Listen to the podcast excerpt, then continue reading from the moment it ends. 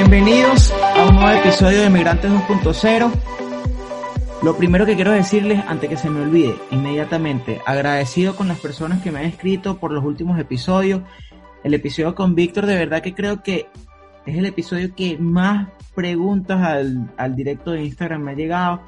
Lo que he podido, lo que llega a mi conocimiento, se los he respondido y bueno, hay unas cosas que, que no tengo idea genera mucha curiosidad el tema de emigrar a los Estados Unidos por la frontera sur, es impresionante.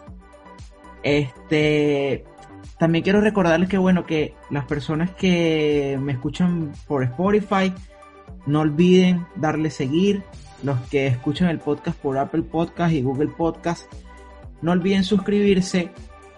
Y si lo estás viendo en YouTube, si ves el video en YouTube, no olvides darle al botón de suscribir por aquí en la partecita de aquí abajo tienes un botoncito que dice suscribir, no olvides presionarlo.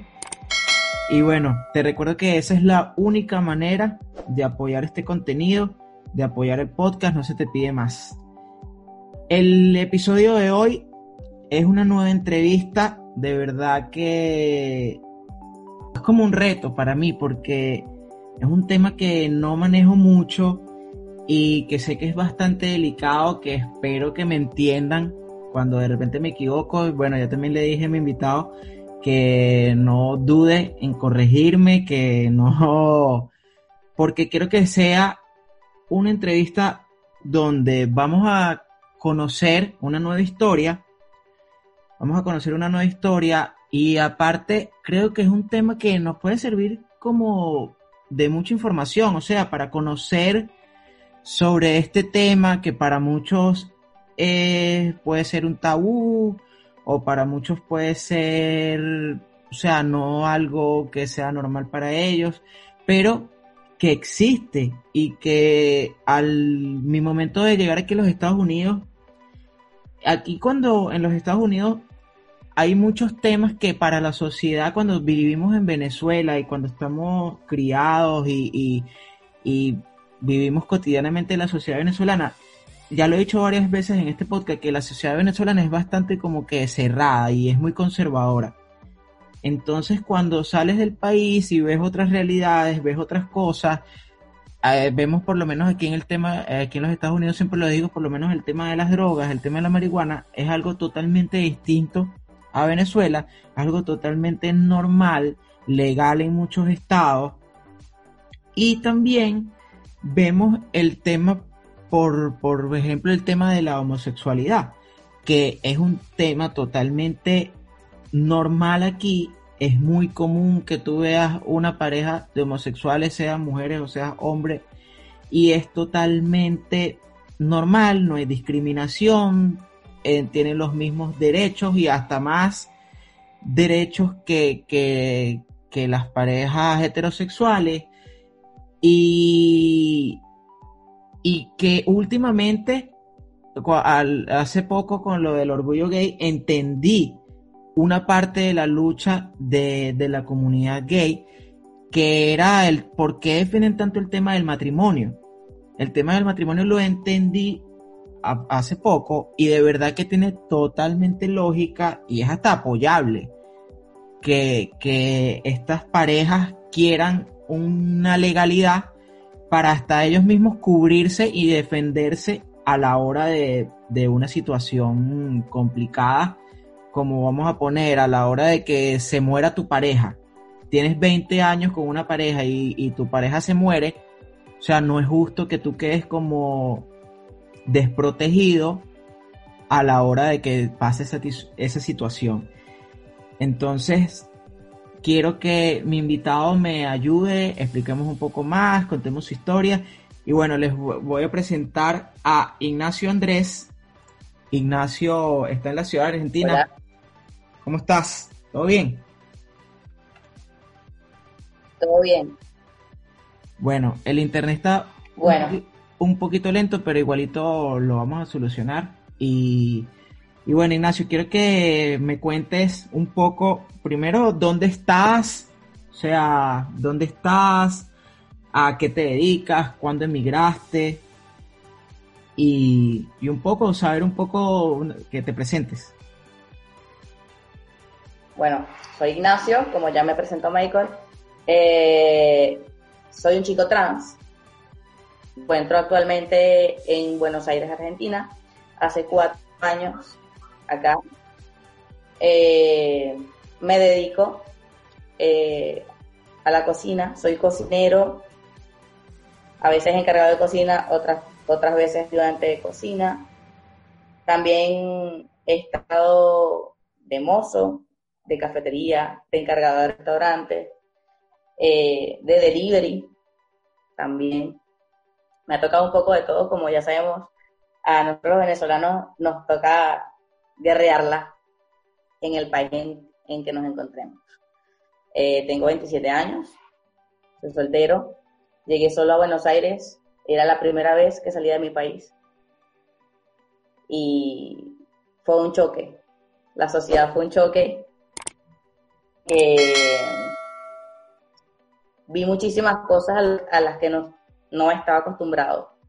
Como tú lo dijiste, en Venezuela es una sociedad bastante cerrada y también es una sociedad que vive mucho del que dirá. Del que dirá al vecino, del que dirá al familiar, del que dirá fulanito. Y acá no. Aquí tú sales en tanga y no te dicen nada. Aquí tú ves a las mujeres en, la plaza llevando sol en toples. y los hombres igual. Y los hombres igual. Y es, un choque. Y con el tema de las drogas, como tú lo decías. Y en, en mi caso, respecto a la comunidad, fue impresionante. O sea, me sentí, sentí, fue un choque tan brusco que sentí que hasta yo, siendo parte de la comunidad LGBT, jugaba.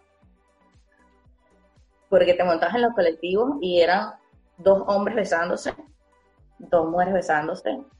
En la calle tú veías que andaban de la mano y nadie los miraba feo, nadie les gritaba nada. No te voy a decir que no, porque siempre hay un homofóbico, un machista, de eso sobra. Eh, pero fue muy chocante el hecho de, de que yo, por ejemplo, como te contaba, en mi propio país estuve en una relación con una chica durante cuatro años y no, nunca pude andar con ella de la mano porque nos da miedo. Y fue, no sé, como una liberación, por así decirlo. sentí que había llegado al lugar indicado, en el momento indicado, no importa o sea, como tipo, no me importaba haber dejado todo atrás, pero aquí iba a poder ser yo. Aquí iba a poder ser feliz, aquí tenía derechos, tengo, tengo leyes que me defienden y que me protegen. A capa y espada, o sea, a mí me señalan, yo lo puedo denunciar y puedo ir preso. Solo por señalar. A mí en un trabajo me dicen, no, porque es un hombre trans, y eso para mí no es suficientemente hombre, y yo lo denuncio y va preso y me paga. O sea, me paga. Y aquí no es así. O sea, aquí las leyes, las personas protegen más que las leyes. Tengo amigos que me protegen más que eso de sacan el, pecho por mí en cualquier momento, se guindan con la gente. No, yo digo, no pierdas el tiempo, es gente ignorante. Si tú vinieras del país que yo vengo, entenderías por qué soy tan pacífico cuando, cuando te dicen cuando me dicen algo que me ofenda o que no me ofenda. O sea, como cuando me dicen, ay, ¿qué te puedo preguntar? Hay personas trans que no le gustan que le hagan cierto tipo de preguntas. Por ejemplo, ¿a qué baño vas? O, ¿y cómo coges? ¿Entiendes? Y yo, a mí me da igual. O sea, tú me lo preguntas y yo te lo voy a decir, mira, no sé, así. O sí, bueno, a veces voy al baño de mujeres y a veces voy al baño de hombres depende de cómo yo me sienta, pues. Porque si no me da la confianza, te soy sincero, yo aquí, estando aquí con toda la pinta de tipo que, tengo, porque si tapabocas soy un tipo, con tapabocas No saben si soy hombre o si soy mujer, hasta que la boca. Yo entro al baño de chicas. O entro al baño de chicos. No he tenido el valor de, me da miedo, debo decirte que me da miedo entrar al baño de hombres. Me da miedo, no sino porque no sé cómo me va a ver, porque todavía me confunden, no sabes si soy hombre o soy mujer. yo sé lo que soy y yo me siento bien, me siento cómodo, me da igual si voy al baño de mujeres me da, o al baño de hombres, porque eso no es algo que me califique como mujer, porque un baño es un baño a la hora de la hora. De hecho, hoy estaba viendo una entrevista que le hacían a Bárbara Di Rocco, que es una chica trans eh, que está en la televisión argentina. Eh, decía que era ilógico que, los dos estén divididos entre hombre y mujer si al final es lo mismo. Todos vamos a lo mismo. O sea, no, tiene sentido que definan que este baño es de mujer y que este baño es de hombre, porque al final todos vamos a hacer lo mismo. Sí. Cuando estábamos hablando antes de la entrevista, yo duré un ratico hablando aquí con Ignacio porque, o sea, yo le estaba haciendo muchas preguntas porque tengo mucho desconocimiento del tema. Y él me dice que, que bueno, que él es vamos a decir como que abiertamente gay desde hace 10 años atrás. Ya, o sea, él se declaró hace 10 años atrás y eh, en este tiempo que tiene en Argentina, porque yo le he preguntado, ok, porque vamos a decir, eh, como ella me decía, bueno, yo primero era como, como, como mujer, vamos a decir, era lesbiana, pero ya tú entraste como en un proceso para hacer el cambio de género a, hombre y estás como en un proceso médico donde te inyectan testosterona para ir cambiando tus rasgos e ir, ir haciendo ese, esa transformación de género, ¿verdad? Quería que, que me contaras cómo para una persona que no te lo pregunté antes, porque no sé si, si estos tratamientos tendrán un costo o si es como que, no sé, si un derecho, algo público. Quería que me contaras cómo una persona que es, bueno, fuera de su país, primero, ¿por qué decides hacer como que este cambio? Y luego que para, para conocer cómo es este proceso en Argentina que, de cambiarte de género. Y también quiero que me hables sobre lo que me contabas hace rato de las leyes que te garantizan tus derechos como persona transgénero y lo que es el cambio de nombre para ya tener, porque tú actualmente tu nombre legal es tu, tu nombre de, de mujer entonces quiero que también nos cuentes cómo es ese proceso para legalmente ya en papeles como tal cambiar tu nombre y ya salir en tus papeles como un hombre. Sí, bueno. El eh, vamos a comenzar por por qué tomé la decisión de hacer la transición. Exacto. Quiero aclarar que en Venezuela solamente se conoce la transición de género de hombre a mujer. De mujer a hombre no se conoce. Eso es, no sé,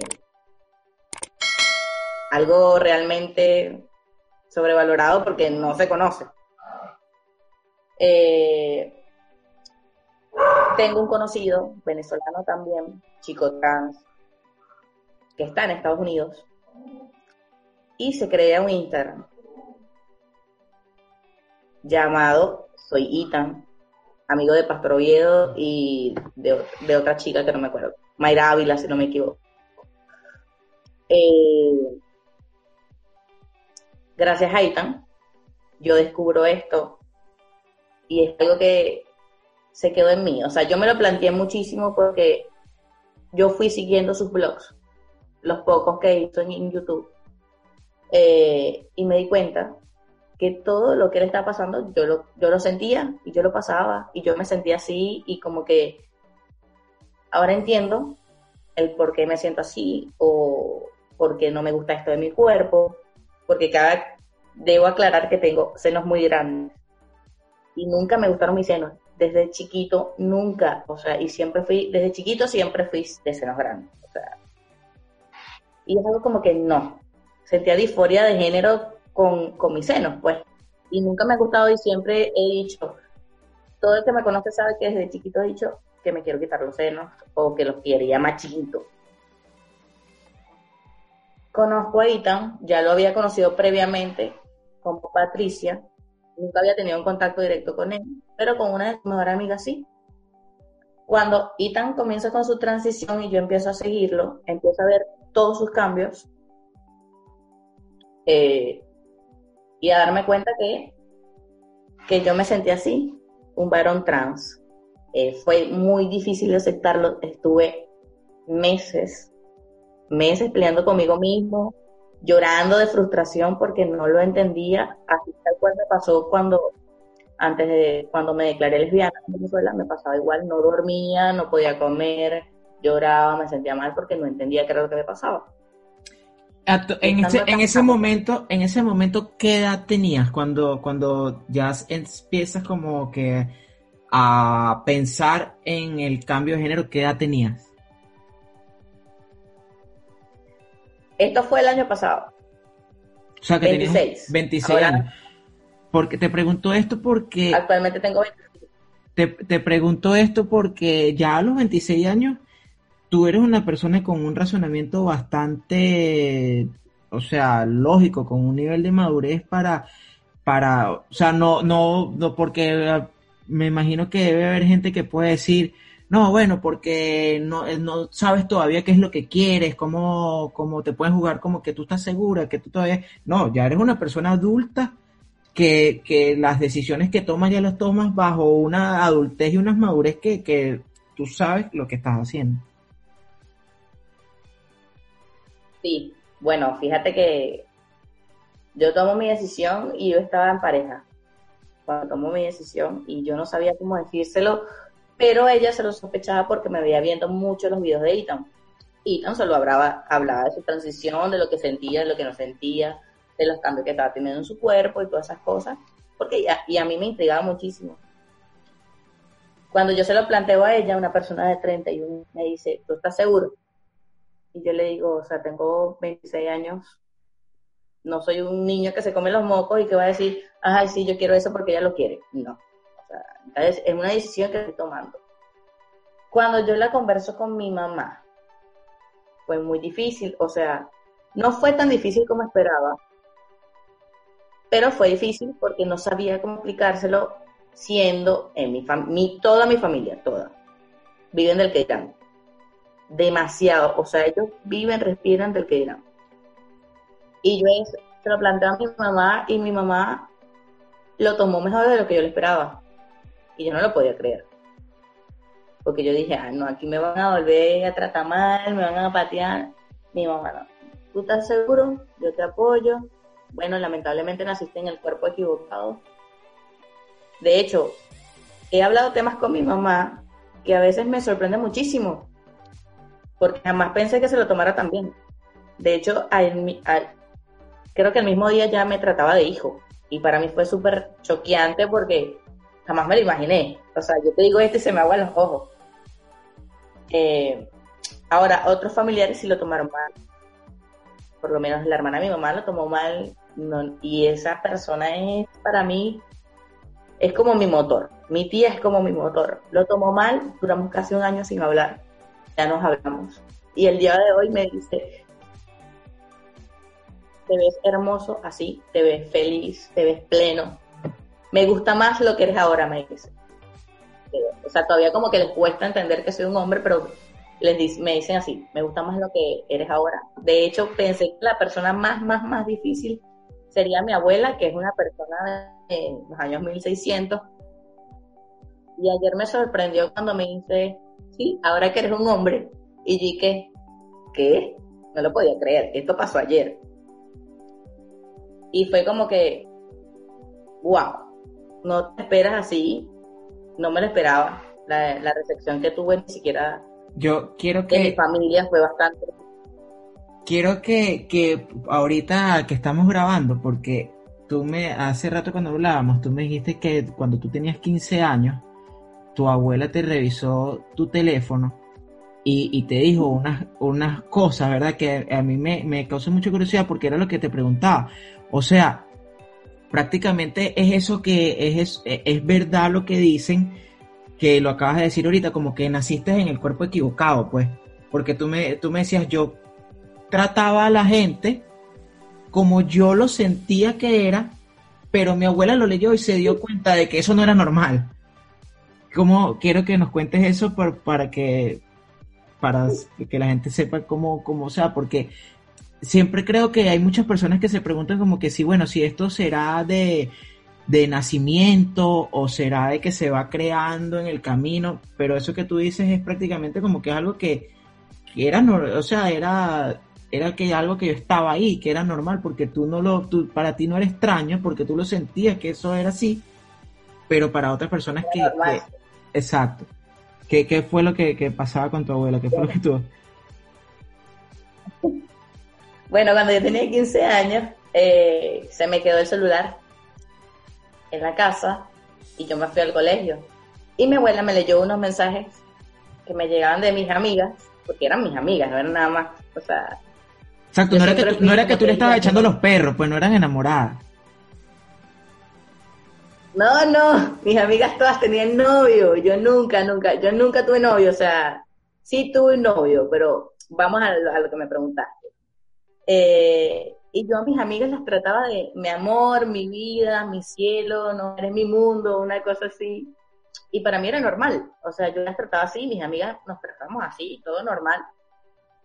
Y mi abuela me lee los mensajes y me dice, ¿tú eres lesbiana? Y yo, ¿what? ¿Qué es eso? Le digo yo. No me responde el qué es eso, pero yo le digo no. Y a mí me quedó el, término lesbiana. Aunque a esa edad no tenía tanto acceso al internet, yo tuve acceso al internet como a los 18, por ahí, 17, no sé, tarde. Sin embargo, era como que, ay, no, hermano, le di importancia. Con el paso del tiempo me di cuenta, o sea, de algo muy importante, que nosotros creemos que no, pero sí. Los padres se dan cuenta de qué es lo que tienen desde chiquitos, pero no lo aceptan. Es difícil de aceptar. Era lo que te decía.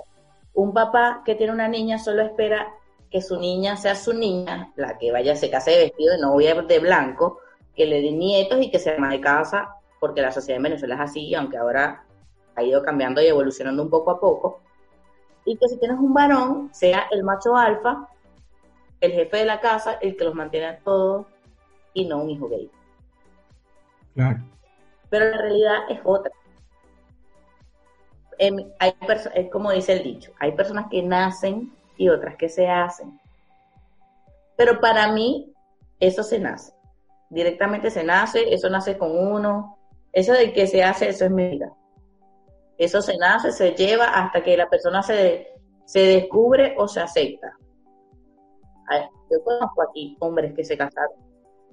Tendrán cuatro hijos y esposas y detrás de esa relación tienen hombres, salen con hombres. Sí, eso, eso, eso siempre existe. En Venezuela yo lo entendería muchísimo, pero aquí, en este país donde la sociedad es feliz y tú eres feliz, porque literal, o sea, aquí no te critican, aquí la gente, como te comentaba, en las plazas hacen toples, se broncean, las mujeres andan en culo, literal. O sea, los shorts más arriba de la división de la nalga, más arriba, o sea, en tanga.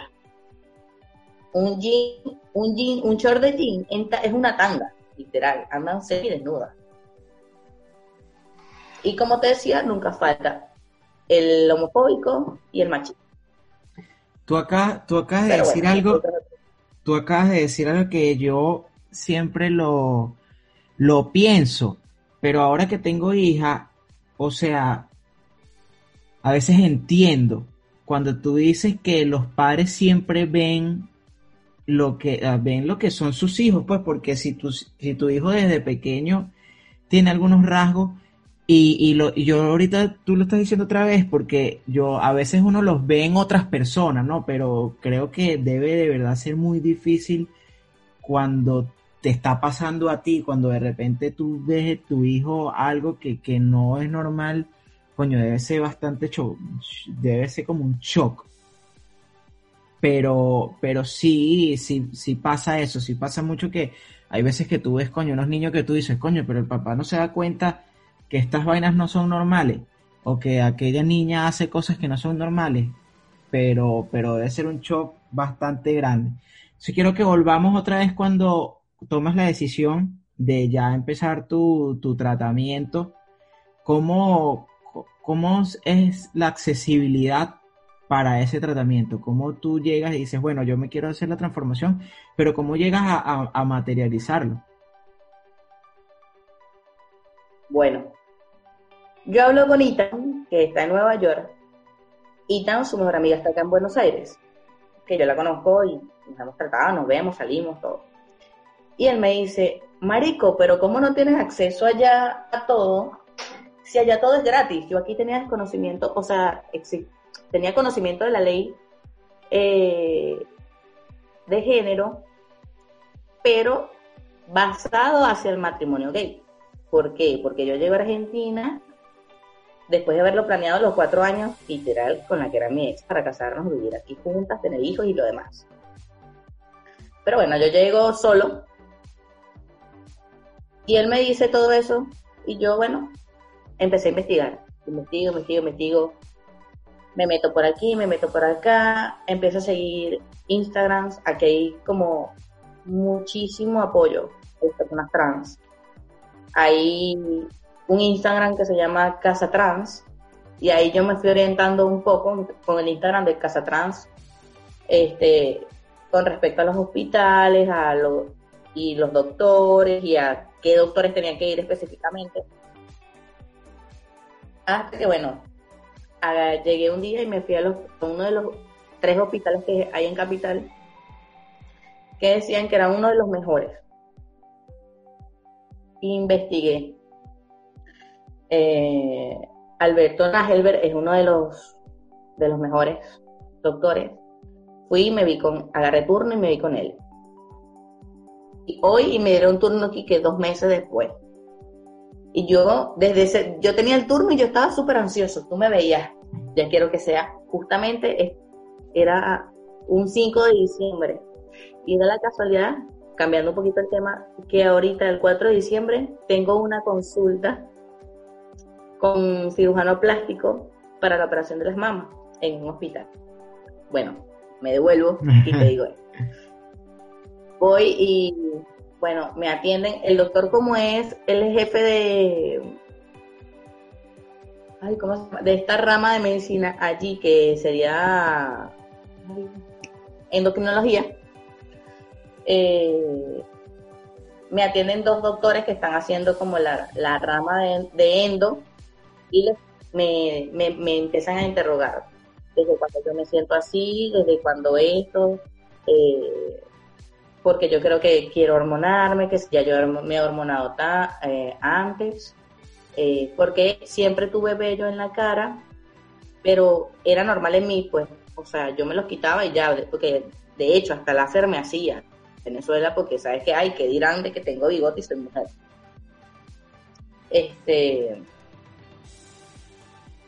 y como tenía muy pronunciado, la chica me dice, ¿tú te has puesto hormonas antes? Y yo le digo, no, estás en pareja, qué piensa tu familia, quiénes de tu familia te apoyan, todo eso te lo preguntan, cómo te sientes emocionalmente, te mandan al psicólogo. El psicólogo dice si tú estás apto o no para recibir las hormonas. Eh, porque como yo le comentaba a Alejandra, es un tema, o sea, el miedo y todo con respecto al entorno familiar te hace pensar mucho en el suicidio porque no sabes qué vas a hacer, qué, va, qué van a reaccionar, cómo lo van a tomar, si te van a querer, si te van a echar de la casa y todo lo demás. La psicóloga todo bien, me, da la orden y el doctor me da la orden para hacerme todos los análisis. Y después que yo tuviese todos esos análisis, él me da la orden de las hormonas, según los resultados. Si no estaban bien, no, no me, me da una orden para en otro tiempo volverlos a repetir hasta que él me manda o me hace unos estudios adecuados para saber por qué es que no tengo los, los valores normales. O sea, pero esto, esto puede ser que, que vamos a, es como una aplicación, o sea, tú puedes ser negado. O sea, puede ser que te digan, no, mira, tú no estás apto para, porque de repente, no sé, psicológicamente no estás bien o porque médicamente no estás bien, no se te puede hacer porque no aplicas, pues.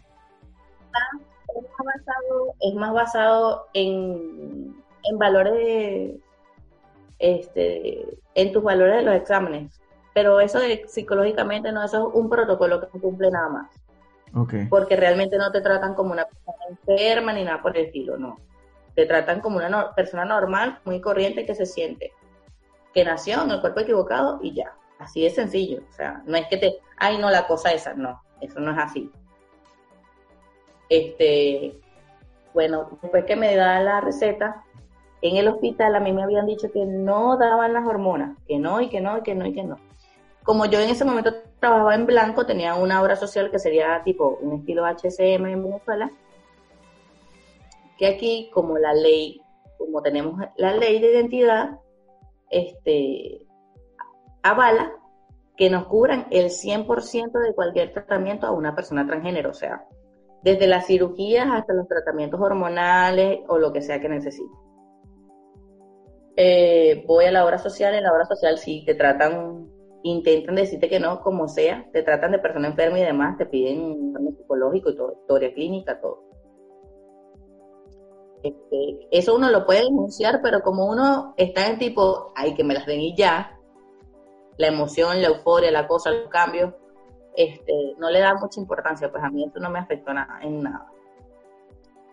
Pierdo la obra social, contrato una obra social y me dicen, no, no puedo, no te vamos a dar los tratamientos porque tú no informaste que eres una persona trans. Yo le dije, yo no tengo que informar nada porque primero eso no es una enfermedad.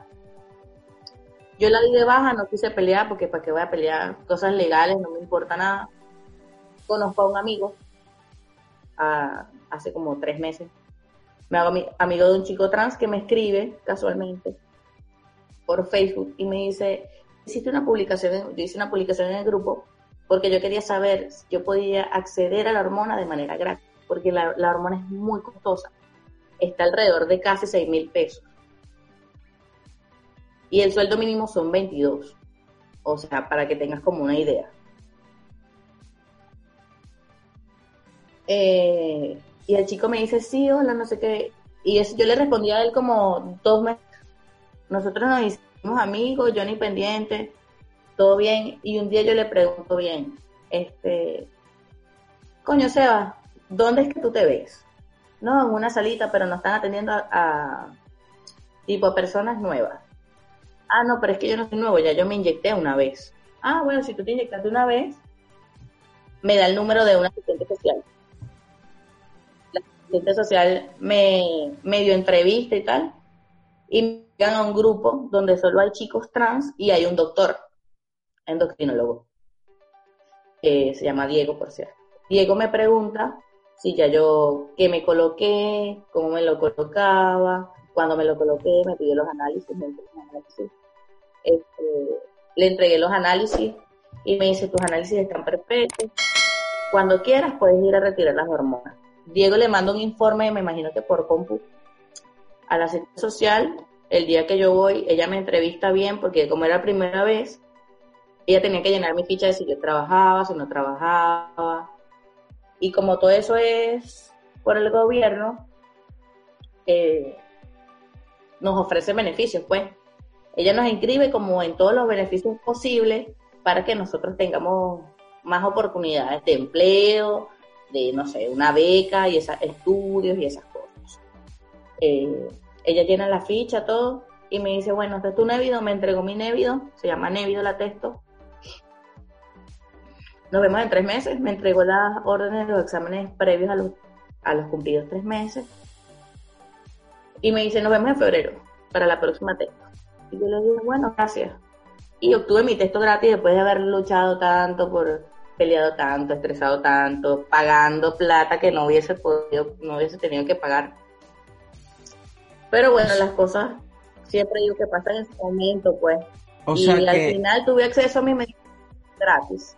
O sea que por lo menos se puede decir que entonces Argentina legalmente es un país que está como que bien bien armado en el, en el tema del trans. O sea, legalmente, los, porque o sea, legalmente los trans tienen como un organismo, una representación que los, que los, que los, vamos a decir, que los arropa, que los cuida y los protege. Entonces, ya, ya en medio del proceso, como tú me dijiste, que has visto unos cambios, o sea, eh, ya te has colocado dos, dos sesiones, ¿cierto? Sí, me he colocado dos, textos. Esta, de hecho, la segunda aplicación fue hace dos semanas y he tenido bastantes cambios, eh, más que en la voz. Y, por ejemplo, en todo esto, que no, por acá no me salía bello, solamente siempre he tenido como el candado formado con la primera. Se me formó el candado y arriba sí me sale súper finito porque yo antes me hacía láser, pero ya me están saliendo. Eh, bien porque la texto hace que, me salga. Pero con la segunda aplicación sí se me desarrolló todo esto. De hecho tengo pelos en el pecho, como te decía, tengo muchísimo pelo en el pecho. Eh, yo todavía tengo los senos, como te comentaba, y los senos los tengo peludos, tal cual es un pecho de hombre. Y eso son cosas que tú la ves.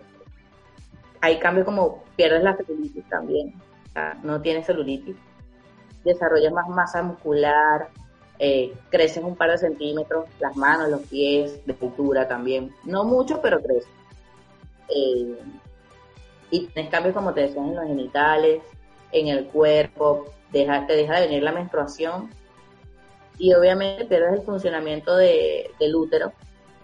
Eh, y como te decía, bueno, al pasar de los años, no tiene que ser ya ahora, pero al pasar de los años sí tienen que hacerte una histerectomía, que sería la, extracción total del aparato reproductor femenino, por así decirlo. Ok. Quiero que, bueno, que ahora me cuentes, porque ya sabemos que, bueno, cómo, cómo el Estado te, te, o sea, apoya a esta, a esta comunidad, pero quiero que ahora me cuentes más o menos como que, cómo es el día a día. O sea, por lo menos a la hora de, buscar empleo, porque pudiera pasar de que de repente fuera como que rechazado o, tener un poco como de, rechazo de, la sociedad. ¿Cómo, ¿Cómo te has sentido tú, o sea, en tu experiencia personal a la hora de buscar empleo, a la hora de estar en la calle, a la hora de, compartir eh, en un lugar que llegues, en un lugar público, cómo es el trato?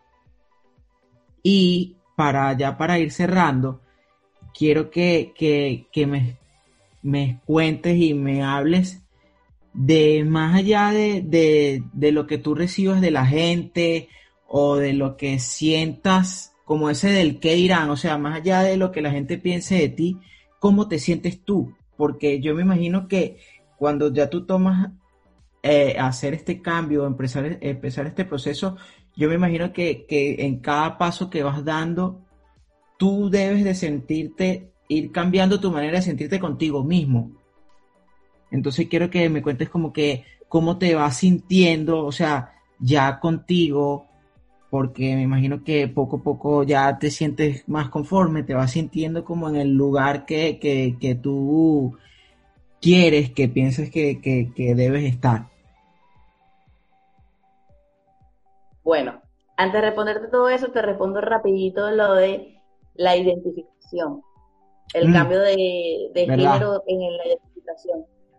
Eh, acá en Argentina es literalmente sencillo, a pesar de que si eres extranjero, te limita el, no tener antes la permanente. Pero ya teniendo la residencia permanente, que ya en mi caso estoy a nada, eh, es muy fácil, simplemente tienes que hacer firmar una declaración jurada como que en tu país no es legal, que en Venezuela, como te contaba, sí es legal, pero es un protocolo como que tienes que demostrar que no estás enfermo, entonces es más fácil decir como que no es legal. Porque legalmente te ponen muchas trabas y no es legal. ¿Entiendes? Entonces, acá se firma la declaración jurada vas, te presentas y simplemente dices, yo quiero hacer el cambio de género en mi DNI sin dar muchas explicaciones. Y te van a decir, trajiste la partida de nacimiento ya rectificada o no, en caso de que seas argentino, o, bueno, firma una declaración jurada que en tu país o demuéstranos que en tu país con un papel de la embajada o lo que sea, no es legal. Entonces ahí tú tu papel o tu rectificación de parte de nacimiento y tú dices cómo te, o sea, ya con el papel que entregas tú y pones, por ejemplo, en mi caso Ignacio Andrés, Ignacio Andrés Tata, eh, y te entregan, te cambian tu, todo tu ID, o sea, tu nombre, tu apellido y tu sexo. Y ahí tienes acceso, en 15 días te lo entregan y listo. Después, ¿cómo ha sido mi experiencia a la hora de la búsqueda laboral? Este año la verdad que no ha sido, como lo sabes por la pandemia, muy ajetreado ni movido pero por respecto a, a búsqueda laboral. Sin embargo, los últimos meses estuve sin trabajar y he estado lanzando currículums y toda la situación. Es la primera vez y con temor porque no sé. Hay personas que se dan cuenta como que soy un chico trans y hay personas que dicen chica o personas que te dicen chico y no saben qué eres. Eh, pero tú te presentas como Ignacio y lo respetan. No es que te miran feo como que no eres, no eres un hombre o eres una mujer y te llaman, ¿sabes? Eh, las dos entrevistas que tuve fueron geniales las únicas dos que tuve fueron genial. Lo, la única pregunta, como no tenían conocimiento de como que en qué aspectos me afectaba la hormonización, que me hicieron fue, ¿te afecta en algo en el trabajo? Y le dije, no, en nada. O sea, los únicos cambios que usted va a ver en mí van a ser en la voz, en la cara, en los rasgos faciales y en el cuerpo, nada más. Después voy a seguir siendo yo Ignacio, nada que ver. O sea, no me afecta en nada más. O sea, el efecto es en mí como persona y a mi personalidad. ¿Cómo me siento yo como Ignacio? Después de luchar tanto, nadar tanto, guerrearla tanto, me siento el hombre más pleno y feliz. Me siento cada día más feliz, más pleno, me siento yo, me siento libre. Eh, me siento súper cómodo con mi cuerpo y con lo que soy. Súper cómodo. Eh, a veces no puedo creer que me veo hasta más lindo. Suena súper narcisista, pero me veo bello. Yo siento que me veo bello en el espejo, que me, que me despierto y es que, ay, pero qué lindo amanecí. eso es... Antes para mí no... Eso es una muestra de lo bien que te sientes. O sea, de, de cómo tu autoestima de repente está en un nivel que tú dices, o sea, no jodas, porque eso pasa. A veces uno se despierta y tú te ves en el espejo y tú dices, coño, no jodas, chico, yo lo que estoy es bueno. Y, eso es parte de, la autoestima. y, eso, y eso es parte de la autoestima. Así mismo me siento. Que me imagino que en que me imagino que en algún momento de repente te veías en el espejo y decías, coño, no sé, no estoy conforme con lo que veo. Yo tuve mil cambios de luz mil colores de cabello. Eh, me vestía femenina, masculina, intermedio, como se me atravesara y nunca me sentía cómodo. Hasta el día que descubrí lo que era la transición de género y la hormonización y el ser el yo que ahora soy. Y hay algo que me da mucha risa que tú le dijiste, que lo dijiste ahorita, como que tipo, te levantas y te dices, joda chico, yo lo que estoy es bueno. Yo siempre jodía a mi papá porque mi papá decía, coño, maldito físico, ¿vale? Y se hacía así, maldito físico. Yo me acuerdo de que yo, o sea, yo ahora me veo en el espejo y me digo, coño, qué lindo. Y yo decía, me acuerdo de mi papá y digo, coño, mi papá tiene razón, maldito físico. y entonces me da mucha risa. Pero es verdad, te sientes, o sea, en un, en un nivel de plenitud y de felicidad inexplicable. O sea, el sentir que eres tú, que eres libre, que nadie te juzga, que no te señalan, y que la gente hable, no importa si hagan bien o mal, eso me alimenta. O sea, viven de mí, porque yo estoy viviendo mi vida mientras que ellos no viven su vida, viven mi vida. Claro. Y eso me alimenta, o sea, me resbala. ¿Entiendes? O sea, si ellos quieren vivir de mí, vivan de mí, pero a mí no me va a importar que tú me digas, ay, no, mira esto, o mira que No, mi amor, yo no vivo de eso. Porque yo aprendí que hagas las cosas bien o hagas las cosas mal, siempre hablar de ti. Sí, es, así totalmente. La última pregunta para finalizar. Este, ¿cuántas sesiones de testosterona, eso tiene un límite o cómo, cuántas sesiones son el tratamiento completo? No sé, cómo... realmente es de por vida. Es como una persona insulino dependiente, por así decirlo. Sí, quizás habrán momentos en los que no me la pueda colocar por cuestiones de salud, no lo sé, o sea, espero que no. Pero no es que te voy a decir que si te la dejas de poner eh, por tres meses, que, o sea, sabes que la pausa es una cada tres meses, ponte que un mes no te la pusiste, no es que, ay, no, vas a volver una mujer, no, o sea, si ya eres una persona súper constante con la texto, no te afecta en nada. Okay. Si estás recién comenzando como, como me pasó a mí, yo vi al principio muchos cambios y después yo sentí que esos cambios retrocedieron. Por ejemplo, a mí me cambió la voz eh, con la primera aplicación y con, el tiempo, o sea, como tuve casi siete meses sin aplicármela, eh, sentí que, retrocedí del cambio que tuve a la voz que tenía. Claro, me imagino que como que bajaba los niveles. Sí, si bien no fue la misma voz la que tuve cuando disminuyó, por así decirlo, como tú dices, el, cambio, eh, seguía el cambio, pero no era la misma voz. Y por ejemplo, yo soy, yo ahorita soy, en cuanto a la voz, un niño en desarrollo. O sea, hoy te hablo muy, muy hombre y mañana te hablo tal cual. Tal cual, en serio. Y de esa, pero es la verdad, soy un niño en desarrollo y hasta la barba, todo, o sea. Mira, yo siempre y para... si es un tratamiento que es de por vida y si estás comenzando tipo y dejas de colocarla, sí tiene eh, sí se puede retroceder algunos cambios, no todos. Y si no, bueno, no. O sea, no, no vas a notar mucho la diferencia, pues. Exacto, mira, yo siempre para cerrar este podcast, este, siempre me gusta hablar sobre el éxito. Y me parece que el éxito, o sea, hablo del éxito porque creo que el éxito de cada persona, o sea, para lo que para mí es el éxito, para ti puede ser totalmente distinto. Pero yo creo que, que cuando te pregunté de cómo tú te sientes y la respuesta que tú me diste, yo creo que ese es el mayor éxito que, que tú puedes tener, que es, coño, me siento feliz, ahora me siento pleno, me siento como en el lugar, me siento bien conmigo mismo, me veo y, y, me gusta lo que veo.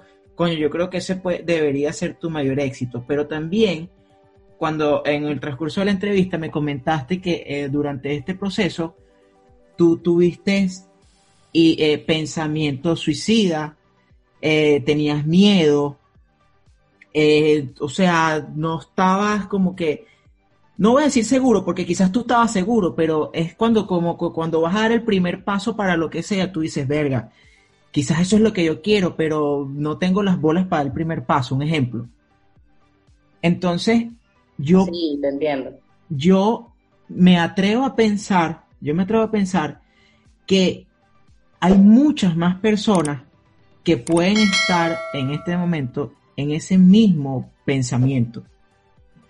O sea, en esa misma disyuntiva o en ese mismo, no sé, eh, eh, oscuridad, encerrados ahí de que, verga, ¿qué hago? Eh, me da miedo, vamos a decir, me da miedo salir del closet por el que irán, o me da miedo dar este paso a cambiar mi género porque no tengo las bolas para hacerlo, muchísimas cosas. Entonces, yo quisiera que tú, para despedirnos ya, digas como un mensaje a estas personas que están en ese, en ese momento difícil, un mensaje para ellos. Bueno, te puedo decir que les diría que se atrevan a sentirse realmente vivos y que de verdad luchen por lo que sienten y lo que quieren. Y que no tengan miedo, porque al final de esta oscuridad siempre hay una luz, siempre.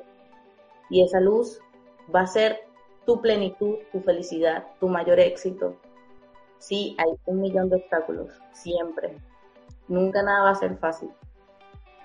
Pero después que uno pelea tanto y obtiene los resultados que jamás esperó, no se van a arrepentir de haber luchado y no haberse rendido. Eso es lo que tengo para dedicarme. Y que se quieran, que se amen y se respeten y valoren muchísimo y que no les importe nunca lo que digan los demás. porque lo que digan los demás no es lo que tú sientes. Solo tú sabes lo que tú sientes y cómo te sientes. Bueno, como me, tú me, me has hablado de muchas personas que has conocido por las redes sociales que han sido, te han servido de ayuda para conseguir información, para, para aprender un poco más, para conectarte. Quiero que también, bueno, nos dejes, nos digas tus redes sociales, por si hay alguna persona que vea esto que de repente quiera buscar algún tipo de ayuda, buscar algún tipo de información que, en la cual tú puedas ayudarlo.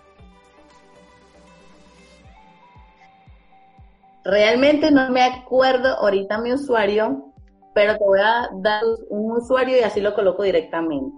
Eh, un tal Nacho guion bajo. Un tal Nacho guion bajo. De todos modos. Y ahí les voy a aparecer. De todos modos, yo lo, me lo vas a pasar y yo voy a colocar el link en la descripción, en la descripción de, del YouTube, de, de las aplicaciones de podcast y lo vamos a dejar ahí para si alguna persona quiere conectarse contigo. Te agradezco la oportunidad, o sea, te agradezco la, receptividad, el, estar abierto en, en hablar espero que bueno, que no la haya cagado yo y que, que todo haya salido bien. y, y bueno, les recuerdo a todos ustedes que este podcast sale los miércoles a las 9 de la mañana en Spotify, Google Podcast y, Apple Podcast, siempre me quedo pegado. Y a la misma hora en YouTube. Voy a hacer todo lo posible de que este miércoles salga esa hora porque bueno, esto lo estamos grabando un poquito, me estoy retrasado. Y como siempre les digo, pueden estar atentos a mis redes sociales, por ahí vamos a compartir algunos videos también, arroba underscore Michael Joseph, por ahí se enteran al momento exacto que sale el podcast. Y bueno, Ignacio, muchísimas gracias por aceptar y vamos a seguir tu, tu, tu pista y seguir viendo tus cambios y seguir viendo cómo cada día te vas realizando y deseo que, cada día te sientas más realizado y más feliz y más pleno porque al final eso es lo único que queda. Vale, muchas gracias. Y Michael, te iba a decir que si quieres al final, puedo dejarle fotos de, los cambios y de lo que yo era antes de la transición. Bueno, me lo, vamos a hacer algo, me los vas a pasar y yo los voy a ir poniendo en distintas partes de la entrevista, las podemos ir mostrando. Dale, perfecto. Listo. Pero muchas gracias, Michael. Gracias. No, gracias a ti.